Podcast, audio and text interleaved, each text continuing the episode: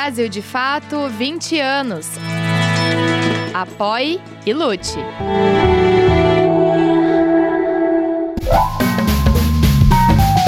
Brasil de Fato Entrevista. Olá a todas e a todos, está começando agora mais um Brasil de Fato Entrevista e hoje a nossa conversa é com o professor e escritor Davidson Faustino. Tudo bom, Davidson? Como é que vai? Salve! Beleza? É um prazer estar aqui com vocês. Obrigado. Davidson Faustino é professor do Departamento de Saúde, Educação e Sociedade e do Programa de Políticas Sociais da Universidade Federal de São Paulo, a Unifesp. Graduado em Ciências Sociais em 2005, Faustino é autor dos livros Franz Fanon, um revolucionário particularmente negro, de 2018, e A Disputa em torno de Franz Fanon, a Teoria e a Política dos Fanoncismos Contemporâneos, de 2020. Obrigado você por aceitar o papo. Você está lançando pela Boitempo o livro Colonialismo Digital por uma crítica hacker fanoniana. É, eu ainda estou digerindo, como a gente falou agora no, antes da gente entrar aqui no ar, ainda estou digerindo muito do que eu li. Parabéns pela obra. Mas queria começar o papo falando sobre o foco do teu livro, que é como o racismo se reproduz também no mundo digital, né? Ele também está ali presente. O que, que é o colonialismo digital, Davidson? Em primeiro lugar, né, o, o, o colonialismo digital é um fenômeno que é, vem sendo observado na dinâmica do capitalismo contemporâneo, que passa, por um lado, por uma alta informatização e automação dos processos produtivos, mas ao mesmo tempo, né, isso é inerente ao capitalismo desde o início, mas o que a gente percebe nessa fase do capitalismo é que essa automação ela ganha novos níveis e ela traz grandes consequências para a sociedade, né? Uma delas, e isso que dá o, o título para o nosso livro, a ideia de um colonialismo digital, ela parte, é, é, é, ela, ela tenta dar conta de uma certa atualização de uma tendência bastante antiga, que é de uma alta concentração de poder é, industrial, empresarial, financeiro e tecnológico nas mãos de poucas empresas, concentrada em três ou quatro países, e ao mesmo tempo uma certa partilha do restante do mundo é, por parte dessas empresas. Né? Então, se lá no século XIX, por exemplo, a gente tinha a Inglaterra como grande polo dinâmico da economia industrial e ao mesmo tempo uma exportação de capitais a partir da, da, do telégrafo, das linhas térreas, Hoje a gente tem um processo muito parecido com a exportação de capitais a partir da fibra ótica, a partir é, da, da conquista do, do espaço por empresas privadas para poder distribuir sinal de internet, mas ao mesmo tempo essa distribuição ela, ela atualiza uma certa divisão internacional do trabalho, ela atualiza uma certa desigualdade entre nações, porque por um lado a gente tem nações com tecnologia altamente sofisticada é, e, e, cujo as empresas né, que, que controlam essas tecnologias, vamos pegar o exemplo do Vale do Silício, elas acabam tendo controle é, do, do, do mundo todo. Hoje é, existem poucos processos produtivos que não são informatizados e que não passam pelo processo, por exemplo, da automação ou da inteligência artificial. E, ao mesmo tempo, o resto do mundo passa a ser disputado e dividido por essas empresas apenas como é, fornecedores de matéria-prima, então, se pensar no caso das tecnologias, é, o lítio que usa nas, nas baterias da energia renovável, o coltan que usa nos nossos aparelhos celulares, é, o próprio ouro que é, está no componente eletrônico da, da maior parte das tecnologias. É, então, por um lado, você tem uma atualização da velha partilha do mundo, da velha partilha imperialista entre é, é, dividindo o mundo entre grandes potências e países que são meros fornecedores de matéria-prima, né? No caso, as matérias-primas básicas para o que a gente chama de hardware. É, é, no entanto, a, vai surgir mais recentemente uma nova matéria-prima, que são os dados, e, e, e essa matéria-prima também passa a ser disputada por essas poucas e, e grandes empresas. Né? Então, o colonialismo digital, no primeiro momento, ele, ele é a, a, essa ele é a expressão dessa alta concentração do poder econômico e, e, em consequência, político e simbólico na, na mão de, de poucas empresas e, ao mesmo tempo, uma partilha do mundo entre elas, né? Mas esse colonialismo digital, ele, ele vai se manifestando também a partir de outros desdobramentos, né? Porque uma vez que os dados, os dados de nossos dados comuns, né? Quando eu é, uh, sei lá, eu coloco um endereço no Google para poder ir na igreja, o Google registra onde eu estou indo e, é, e esse registro fica num banco de dados. E se eu saio da igreja e vou no motel, se eu saio do motel e vou é, na, no candomblé, se eu saio do candomblé e vou no shopping,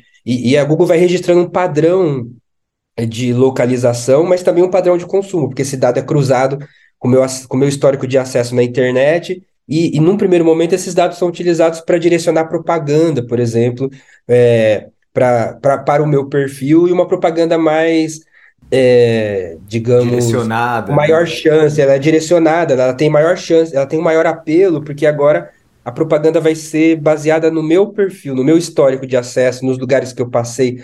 Então, é, é, a gente acaba sendo vítima de um processo de extração é, constante e sistemático de dados. Eu dou o exemplo da Google, mas a Uber coleta dados, a, é, o, o, a Meta, né, o Facebook, o Instagram, to, todas essas empresas que oferecem aplicativos gratuitos e até as, as que oferecem aplicativos pagos, é, os as casas inteligentes, os dispositivos conectados, eles não só oferecem serviços, mas eles vão coletando dados que permitem é, direcionar propaganda, mas de certa forma ele, eles atualizam as formas de controle, porque não é só um processo de direcionamento de propaganda que a gente visualiza, mas é também um processo de predição de comportamento. À medida em que eu vou oferecendo um perfil psicológico, é, de saúde, é, da, é, a, a, respeito da minha existência para a empresa, a empresa pode saber mais de mim do que eu mesmo, e ela pode, com isso, saber qual é o melhor momento para me oferecer um produto, qual é o melhor momento qual é o momento que eu estou mais vulnerável, mais suscetível a comprar, e de repente ela pode influenciar na minha decisão, é, e não apenas me oferecer uma alternativa, mas influenciar na minha decisão, né? A gente chama isso de predição de comportamento. A gente vai passar por todos esses temas que você levantou agora no começo, tentar esmiuçá-los na medida do possível, porque o tempo é curto. Mas queria trazer um outro elemento que você falando, eu fiquei aqui pensando. É, para além dessas pequenas, dessas grandes corporações em lugares específicos, já há também uma colonização de territórios, né? Também Taiwan, por exemplo, é um território colonizado para é, criar tecnologia, né? Os Estados Unidos entenderam que as fábricas é, de microchips eram muito dispendiosas, exigiam sistemas de higiene, etc, etc, que é, eram muito onerosos e eles terceirizaram esse serviço e Taiwan hoje virou uma potência, mas virou uma potência colonizada, né? Exato. Acho que o exemplo de Taiwan é um exemplo muito interessante do capitalismo contemporâneo, né? Porque é, diferente da, do, do, do, século XX, pelo menos até a primeira metade do século XX, é, a, a competição, é, a divisão internacional do trabalho, ela se pautava por uma certa nacionalização dos mercados. E isso se altera radicalmente com a crise né, da década de 70, 60, 70 e com a chamada, né, o vai chamar de crise estrutural do capital, que é pautada por uma internacionalização do capital. Né? Então, isso redefine a, a disputa é, é, é capitalista e redefine também o, o lugar das fronteiras nacionais. E, e, e, isso é muito visível no caso de Taiwan, né? porque Taiwan é, historicamente, é um território associado né, à, China, mas aí por, por, por, por, questões muito conjunturais, ela é, ela é considerada né, um, um território é, autônomo à China, e, e, é em Taiwan por questões também sociais e históricas, que tem a ver com investimento em, é, em tecnologia na, na no, no final do século XX naquela região, Taiwan é eleita para receber fartos investimentos do capital internacional, Estados Unidos, Bélgica e outros países da Europa, para desenvolver tecnologia. Só que o que, que vai acontecer é, mais futuramente, né? Primeiro a gente tem a terceira revolução técnico-científica, né, que, que vai recolocar é, ou que vai colocar a tecnologia no centro dos processos produtivos, vai ampliar as formas de exploração, ampliar a, a expulsão de trabalhadores dos processos produtivos e automatizar é, intensamente os processos produtivos, mas no contexto da quarta revolução técnico-científica, chamada é, é Web.4, a gente tem a intensificação desse processo a partir de, de da elevação da automação a um outro patamar. É, isso é visível na inteligência artificial, na, na nas redes neurais profundas, e, e, e hoje a gente está vendo né, todo o impacto é, do chat GPT. E nesse, mas isso é um exemplo, mas a gente pode pensar na importância que a, a, a digitalização passa a ter em, é, no conjunto do processo produtivo. Isso é, a gente alcança um outro patamar. E nada disso se faz sem nanocondutores. Os nanocondutores é, é são, é, é, é, de certa forma, o coração do processo digital, que é onde a, as informações são processadas, e em Taiwan, a, a fábrica mais cara do mundo, a fábrica mais valiosa do mundo, é, por acaso, a TSMC, que é a Taiwan Semiconductor Manufacturing Company, que é a fábrica que produz é, a tecnologia mais avançada em nanocondutores, que está em Taiwan, esse território meio chinês, meio autônomo, e é, é, isso significa que, se, se, por exemplo, se essa fábrica quebrar hoje, ela parar hoje, para no mundo inteiro a produção de automóvel, a produção de computadores, a produção de celulares, a produção de avião, a produção a produção de máquinas para fazer todas as outras coisas no setor alimentício, no setor, em todos os setores, porque quase tudo usa nanocondutores, mas ninguém domina essa tecnologia. Essa fábrica tem um certo monopólio daquilo que há de mais avançado em tecnologia de processamento de dados. Então, toda a cadeia produtiva mundial está dependente de uma fábrica que está em Taiwan, cujo capital não é taiwanense, mas é internacional, é estadunidense. E aqui a gente tem metade da explicação do conflito entre China e Estados Unidos, por exemplo. Porque, do ponto de vista dos Estados Unidos, se a China é, é, retoma o controle total de Taiwan, os, os, Estados Unidos perdem o controle sobre aquilo que há de mais sofisticado do ponto de vista daquilo que há de mais importante no processo produtivo e do capital contemporâneo. E, por outro lado, também há um medo dos Estados Unidos de, de que é, essa tecnologia favoreça a China na, na competição capitalista, né? A China, ela, ela também tem um alto investimento em tecnologias. Aliás, a, a, o, o, baixo custo da força de trabalho na China fez com que as principais empresas de tecnologia estadunidense migrassem para a China. Então, é, e, e, e, esse é o louco da, do, do atual estágio de acumulação capitalista. Então, a Apple está na China, a Samsung está na China e mais centenas de outras empresas estão na China. Então, ao mesmo tempo, é, é, os Estados Unidos é, criam uma política de protecionismo, os Estados Unidos, os defensores da liberdade, do liberalismo, é, do Estado mínimo, criam protecionismo para impedir que essa tecnologia de Taiwan esteja sob o controle chinês, esteja acessível ao Estado chinês, mas ao mesmo tempo eles não podem impedir que isso chegue às empresas estadunidenses, ou, ou não apenas, que também estão na China, né? Então, há um controle, assim, o ponto é que Taiwan está no centro daquilo que há de mais é, sensível para a produção capitalista contemporânea, né? Não é à toa que é, a, os eventos políticos em Taiwan eles são superdimensionados por essa disputa que está para além de Taiwan. Não é só uma questão de ditadura ou não ditadura, controle ou não controle, mas de interesses geopolíticos que é, ocorrem num momento em que a economia estadunidense, o, o peso do dólar, tem diminuído, e ao mesmo tempo a, o, o, papel da China, o, o, risco de alianças geopolíticas entre China, Rússia, Irã e outras é, potências criarem eixos alternativos a esse domínio estadunidense, né? Então, é, é, é nesse contexto que os conflitos em torno de Taiwan ocorrem, né?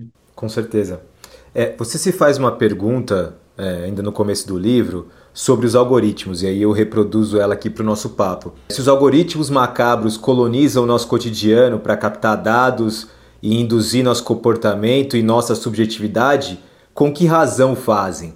E, e a partir daí é isso, né? É, quem projeta são pessoas a serviço de interesses capitalistas de acumulação e dominação, né? Exato.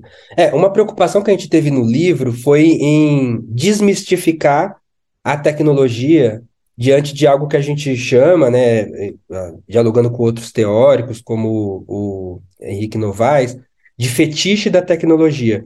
O fetiche da tecnologia ele tem, tem várias facetas, né? Uma, uma, uma das facetas é uma certa tecnofobia, que, é, que imagina a, a, as tecnologias dominando a humanidade e a gente é, escravo da máquina, né? E de certa forma é, temos razões para ficar preocupados, mas de certa forma, quando essa tecnofobia aparece, ela parece fetichizada, parece que é a máquina se rebelando contra o ser humano. E quando eu penso a máquina se rebelando, eu, te, eu perco de vista, é, e, e isso é o, é o, fetiche que explica, fazendo uma alusão ao fetiche da mercadoria, né? O Marx, quando ele fala do fetiche da mercadoria, ele fala que a gente deixa de ver a, a mercadoria como produto das relações e passa a vê-la como algo autônomo, como algo dotado de, de, de autonomia em si quando na verdade ela é produto das relações. A tecnologia também, né? Então, quando eu trato o tema como homem versus máquina, eu perco de vista que essa máquina é produzida assim por alguém que está atravessado por determinadas relações sociais e, e, e que está subordinado a determinados interesses. E isso recoloca a questão, porque talvez a questão não é homem versus máquina, mas é homem versus homem, utilizando da máquina como forma de ampliar a exploração. E isso não começa com as tecnologias digitais, isso está posto desde que a gente é, é, se insere no processo da revolução industrial, num, num, num, processo de alienação do trabalho, né, que inverte é, o, o, sentido do trabalho. O trabalho deixa de ser um trabalho que feito para satisfazer necessidade, passa a ser um trabalho é, reorientado para valorizar o capital. Inclusive, a introdução da tecnologia no capitalismo, ela não tem a função de aliviar a vida do trabalhador, né? Nunca teve. Ela tem a função de fazer o trabalhador trabalhar mais. Mas a saída não é a revolta contra a máquina. A saída é a revolta contra as relações sociais que desenham e que orientam e que é, projetam a máquina para ampliar a exploração. Porque senão é, eu posso até me perguntar: será que eu uso o Instagram? Não uso? É uma pergunta salutar. Mas isso não resolve o problema. Eu posso não usar Instagram e usar WhatsApp. Eu posso não usar WhatsApp e, é, sei lá, usar Twitter. Mas a questão não é essa. A questão é pensar como que o algoritmo. E aí, o que, que é o algoritmo? Né? O algoritmo é um cálculo, é, ou é um processo, uma equação, na, na verdade, que pondera determinados fluxos de informação a partir de determinada de determinada é, programação, né? Então, se a gente pensar na, na estatística, quando eu vou fazer uma, sei lá, uma regressão logística, eu crio valores, mas eu também crio ponderações para ajustar os valores para que o resultado ele, ele, ele, ele chegue a um. ele alcance um determinado fim. Então, os algoritmos, eles não são neutros e nem. É, e nem autônomos, pelo contrário, eles são projetados por pessoas para garantir a ampliação do lucro. Né? Então, o algoritmo, por exemplo, se você tiver no, no Instagram, por exemplo, você vai descer na barra de rolagem, é, se você parou no post do, é, sei lá, do, do, do, do, Centro Popular de Mídias, por exemplo, ele entendeu que, bom, ele, é, esse usuário gosta desse conteúdo, então a tendência é que num, numa opção de milhões de outros posts possíveis, se você segue, sei lá, 10 mil pessoas num, num, numa, num arco de possibilidades de 10 mil, ele vai escolher aquela que tem a ver com essa que você parou e ele vai te, te dando em cascata uma sequência de acordo com a informação que você forneceu a partir do seu próprio seu próprio toque, do que você posta, do que você do que você faz. Mas é, é, é esse é o ponto. Ele é desenhado para ser assim, justamente porque a, se percebe, é, a partir de tentativa e erro, de sistematização, de psicologia comportamentalista, se percebe que a gente fica mais no aplicativo quando a gente se vê nele. Então há uma exploração da atenção a partir de elementos afetivos, quando a gente é, é, se, se, se vê, ou quando a gente se vê representado, ou quando os nossos valores aparecem reproduzidos, a gente tende a, a, se engajar mais naquela determinada postagem, né? Então, isso vai criar uma dissonância cognitiva, porque agora, se eu estou entendendo o algoritmo como uma janela para o mundo, ele deixa de ser uma janela para o mundo e passa a ser uma, um, um, uma janela, passa a ser um espelho da, da, minha própria ação. Só que agora eu acho que é o mundo. Eu estou vendo ali no algoritmo o que está aparecendo, e eu acho que é opinião popular, mas na verdade aquilo só está refletindo a minha própria escolha para que eu fique mais tempo ali. Eu saio, às vezes, com uma análise de conjuntura sobre como determinados temas são recebidos, mas é porque ele foi recebido por aquela bolha algorítmica, é, criada para ser assim, para manter as pessoas mais tempo. Né? Então, essa dissonância cognitiva ela tem efeitos políticos catastróficos mas também efeitos subjetivos, efeitos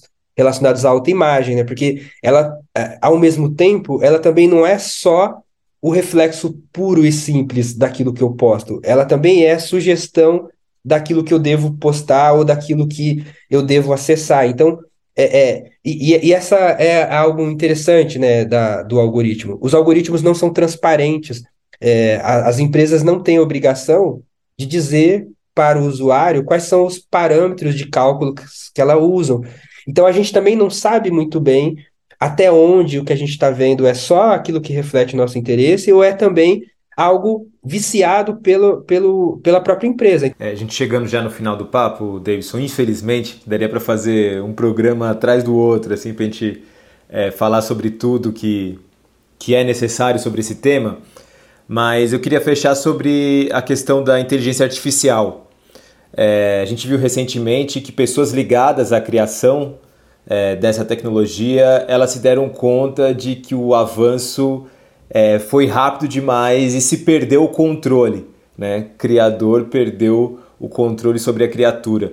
E isso no nosso tempo, espaço, é uma coisa muito maluca, né? Porque a gente vê isso às vezes ao longo do tempo. A gente viu isso acontecer praticamente de um dia para o outro, assim.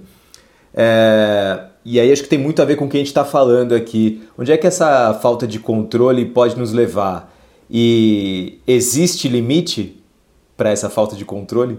É uma pergunta bem interessante, né? É, porque, em primeiro lugar, talvez a gente poderia dizer que não há uma falta de controle, há um controle do capital sobre o design das tecnologias, né? E esse controle pode ficar oculto se a gente só pensar é, a máquina descontrolada, né? Há, há uma orientação muito definida sobre os rumos desse desenvolvimento, mas, de fato, há algo novo acontecendo e que nos obriga a fazer novas perguntas, talvez ainda sem respostas, né? Porque se, se o que pautou é, a, a modernidade, o antropoceno, a, a, a, o antropocentrismo foi, foi essa ideia do ser humano como senhor, como novo Deus, como demiurgo da existência, esse ser humano que desenvolve a técnica para dominar a natureza, agora a gente está caminhando na contramão desse processo. A, a gente desenvolve a técnica para que a técnica decida por nós e não para que nós temos, tenhamos o poder da decisão. Então, essa transferência,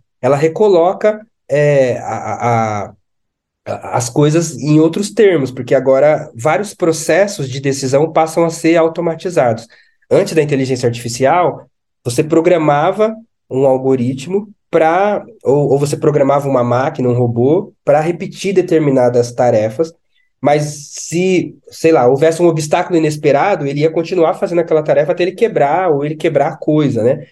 É, com a sofisticação, com a introdução da, da, revolu da quarta revolução tecnocientífica, surge a possibilidade agora de você complexificar os, a, os sensores e as unidades de processamento para que, por exemplo, esse programa ou esse robô, ele mesmo é, perceba elementos novos e processe a informação e ele mesmo tome decisões diferentes. Porque, sei lá, vamos, vamos dar um exemplo do, do chatbot. Você é, tem um problema com sua conta, o cartão não funciona, você liga no banco, você não consegue mais ligar e você fica lá repetindo ali uma vozinha repetida. É, ou se você entra no WhatsApp, é pior ainda. Há um conjunto de, de perguntas que foram previstas a partir de um histórico de de uso anterior, e para esse conjunto de perguntas há um conjunto de respostas já feitas, e se você perguntar uma coisa diferente, você vai ficar rodando e você não sai, porque não há criatividade na resposta. A resposta, ela só. É, é, é cada pergunta aciona já um banco de respostas e aquilo vem automático e às vezes não é o que você quer, né? É uma pobreza.